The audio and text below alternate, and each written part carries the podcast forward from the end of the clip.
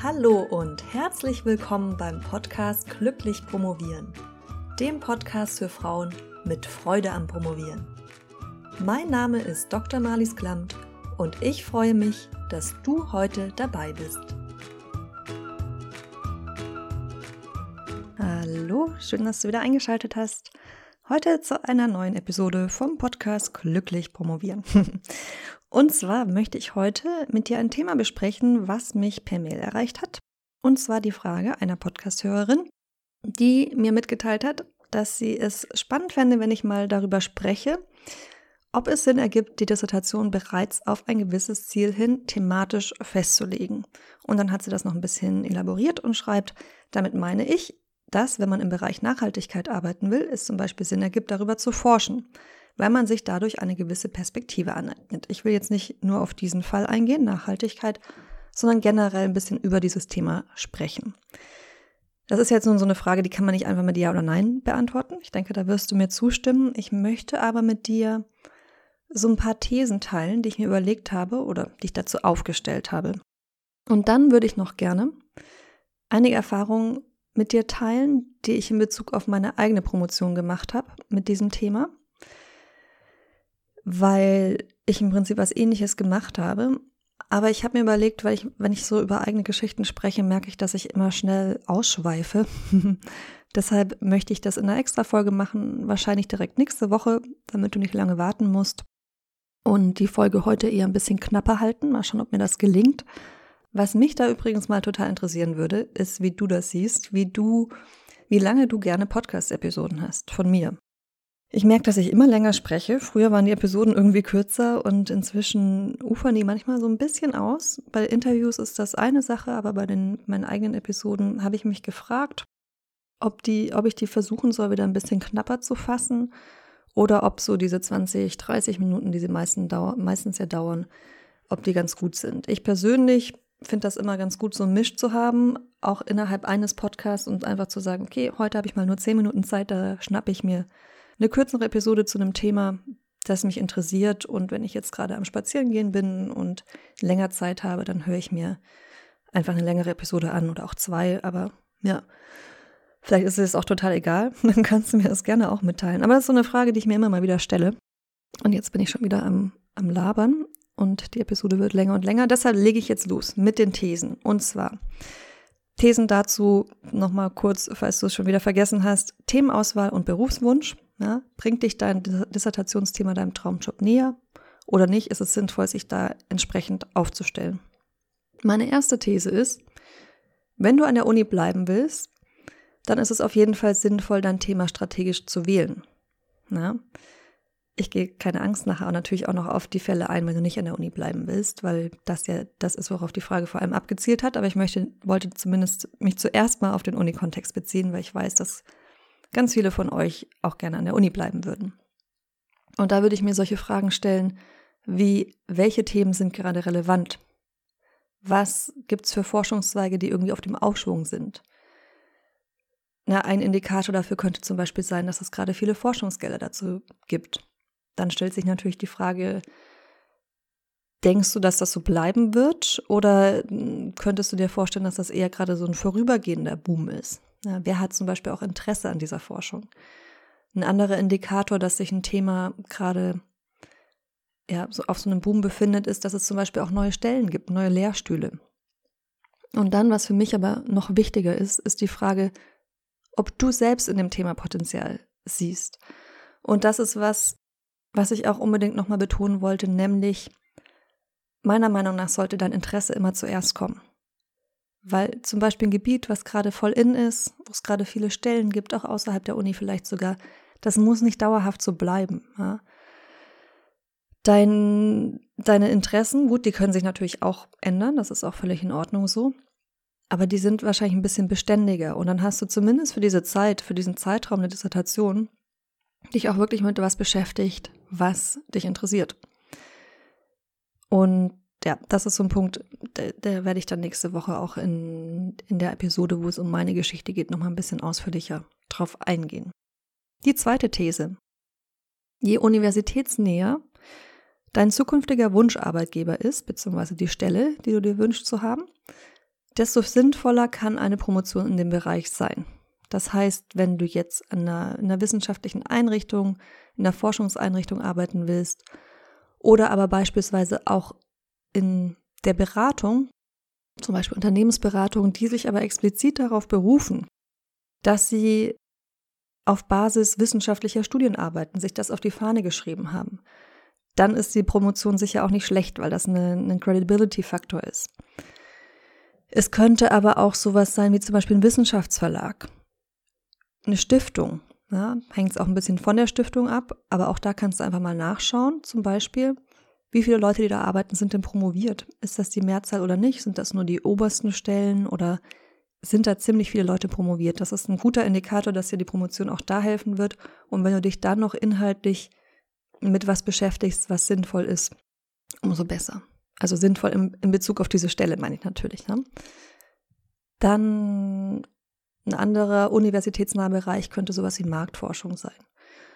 Wobei es da auch ganz interessant ist, da wäre es wahrscheinlich eher wichtiger, dass du überlegst, mit welcher Methodik du arbeitest und nicht unbedingt, wie du dich inhaltlich aufstellst, weil das dann die Methodik ist, die du nachher brauchen wirst im Job. Kommen wir zur dritten These. Mit der Promotion kannst du zeigen, dass du dich gut mit einem Thema auskennst. Allerdings in der Theorie. Ja, das heißt, du kennst dich zwar mit diesem Thema aus, aber nicht unbedingt sehr praktisch. Es kann gegebenenfalls sinnvoller sein, deine Energie darauf auszurichten, auch praktisch neben der Promotion zum Beispiel, in diesem Themenfeld, in dem du später arbeiten willst, Erfahrung zu sammeln. Ja, sowas wie zum Beispiel eine begleitende praktische Tätigkeit, freiberufliche Tätigkeit. Oder aber, dass du dir mal überlegst, ob du vielleicht statt einer Stelle als wissenschaftliche Mitarbeiterin lieber extern promovierst und nach einer Voll- oder Teilzeitstelle in dem Bereich suchst, der mit dem zu tun hat, wo du später auch mal hin willst. Ja. Es ist leider auch so, dass manchmal die Zeit an der Uni nicht als Berufserfahrung anerkannt wird und dann ist es relativ unwahrscheinlich, wenn du irgendwo außerhalb der Uni hin willst, dass sie dir in diesem Bereich anerkannt wird, weil das natürlich spezifische Tätigkeiten sind, die du an der Uni machst. Und natürlich, wenn du jetzt zum Beispiel später mal Workshops geben willst und an der Uni gelehrt hast, dann ist das sehr ähnlich. Ja? Da besteht zumindest eine Art Verwandtschaft, da kannst du dich vielleicht gut verkaufen. Aber in vielen anderen Fällen ist es so, dass dir diese Berufserfahrung an der Universität nicht so viel bringt, wenn du nicht was ähnliches machen willst oder in einem Bereich arbeiten, wo diese, diese Tätigkeit wertgeschätzt wird. Die vierte These, die ergibt sich im Prinzip aus dem, was ich gerade gesagt habe. Und zwar, wenn du dein theoretisches Wissen um praktisches Wissen ergänzt, um praktische Erfahrung vielleicht besser ergänzt, dann vervielfachst du den Effekt. Also dann stellst du dich um ein Vielfaches besser auf, als wenn du das nicht tust, ist das, was ich damit sagen wollte. Die fünfte These, der Doktortitel kann dich deinem Traumjob näher bringen, er kann dich aber auch davon entfernen. Das heißt, wenn du später mal in einem Feld arbeiten möchtest, in dem im Prinzip niemand promoviert ist, dann kann das den den gegenteiligen Effekt von dem haben, was du machen willst. Du willst ja nur beweisen, dass du dich in dem Thema auskennst, aber es kann sein, dass die Leute zu viel falsche Ehrfurcht haben.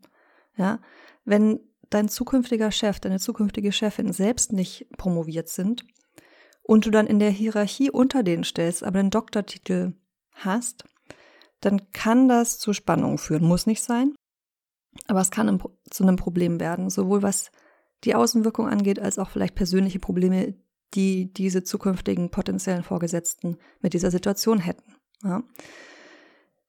Durchaus auch was, was du in deine Überlegung einbeziehen solltest. Und die sechste These und letzte These, was du gelernt hast, kann dir keiner mehr nehmen. Das heißt, schau, dass du es so verpackst, dass man es dir auch glaubt. Ja, die Doktorarbeit kann, wie schon erwähnt, kann ein Credibility-Faktor sein. Es kann was sein, was dir Glaubwürdigkeit verleiht. Aber es kann auch sein, dass in manchen Bereichen dir was anderes mehr bringt. Also wenn du zum Beispiel einen journalistischen Artikel schreibst, wenn du ein Interview gibst in normaler Sprache, also nicht in Wissenschaftssprech, wenn du einen Blog betreibst oder irgendwo anders einen Blogartikel veröffentlichst, ja, was, was normale Leute, die nicht in diesem Wissenschaftskontext sind und nicht diese Sprache sprechen, verstehen, dann kann das sein, dass dir das mehr Glaubwürdigkeit bringt, als sich auf deine Dissertation zu berufen. Was aber nicht heißt, dass, dir die Dissertation da nicht hilft und das Thema, was du dir vielleicht strategisch ausgesucht hast, ja, weil es dir das Wissen gibt, aufgrund dessen du überhaupt erst diesen Artikel schreiben kannst, dieses Interview geben kannst, diesen Blog betreiben kannst. Ja. Aber was du trotzdem dann auch machen solltest, ist das Ganze eben in eine normal verständliche Sprache zu übersetzen. Dazu habe ich übrigens auch Ende letzten Jahres mal eine Episode veröffentlicht, wie du deiner Mutter dein Promotionsthema erklärst. Wie du es schaffst, über dein Promotionsthema so zu sprechen, dass andere es verstehen. Und ansonsten möchte ich dir einfach als allgemeinen Tipp noch mitgeben, dass du dir mal anschaust, was für einen Lebenslauf die Leute haben, die auf der Stelle sitzen, die, die du gerne hättest. Und am besten nicht nur von einer Person, die genau auf dieser Stelle sitzt, die du gerne hättest. Vielleicht sitzt die da auch noch 20 Jahre, dann kriegst du sie eh nicht. Sondern schau einfach, dass du dir am besten Lebensläufe von verschiedenen Personen anschaust. Oft sind die ja sogar online zugänglich, die auf ähnlichen Stellen sitzen. Vielleicht auch die des Vorgängers, der Vorgängerin, der Person, die jetzt gerade diese Stelle inne hat. Und schau, was die, was die mitbringen, wie die da hingekommen sind. Haben die eine sehr spezifische Berufserfahrung? Haben die sehr viel praktisch gemacht? Sind die selbst promoviert oder nicht? Wenn sie promoviert sind, was hatten die für ein Promotionsthema? Und dann kannst du natürlich, auch diese Möglichkeit gibt es immer, auch einfach mal nachfragen. Das kostet zwar etwas Überwindung, zumindest mich kostet sowas immer Überwindung, aber das ist natürlich besser, als jahrelang irgendwie aufs falsche Pferd zu setzen. Also du kannst ja mal fragen, was die dir zum Beispiel empfehlen würden, wenn du in einem ähnlichen Bereich tätig sein willst und ob die denken, dass dein Promotionsthema da relevant ist oder nicht. Ne? Oder auch die Person, die ähm, in der Position ist, dass er dich später mal einstellen würde. Und dann hast du schon ein bisschen genetworked. Networking ist auch kein Fehler. Und ja, damit sind wir am Ende der heutigen Episode angekommen. Ich hoffe, das hat dir ein bisschen geholfen, ähm, diese sechs Thesen. Und ich denke, nächste Woche wird es dann nochmal um einiges plastischer werden, wenn ich über wenn ich darüber spreche, wie ich, das kann ich ja schon mal vorweg verraten, wie ich es geschafft habe, eine Stelle zu bekommen, die ziemlich eng mit meinem Promotionsthema verknüpft war und die ich hätte ich nicht in diesem Bereich promoviert. Ich war damals noch nicht fertig, aber relativ am Ende der Promotion, die ich nicht, äh, die ich sonst sicher nicht bekommen hätte. Einfach weil ich nicht, nicht genug Wissen in diesem Bereich, nicht genug Erfahrung in diesem Bereich mitgebracht hätte. Und ich hätte mich, glaube ich, auch gar nicht erst beworben. Ähm, ohne diese Erfahrung. Genau, aber dazu rede ich dann, spreche ich dann nächste Woche. Und ansonsten wünsche ich dir eine gute Promotionswoche. Wir hören uns wieder nächsten Mittwoch. Bis dahin freudiges Promovieren. Deine Madis.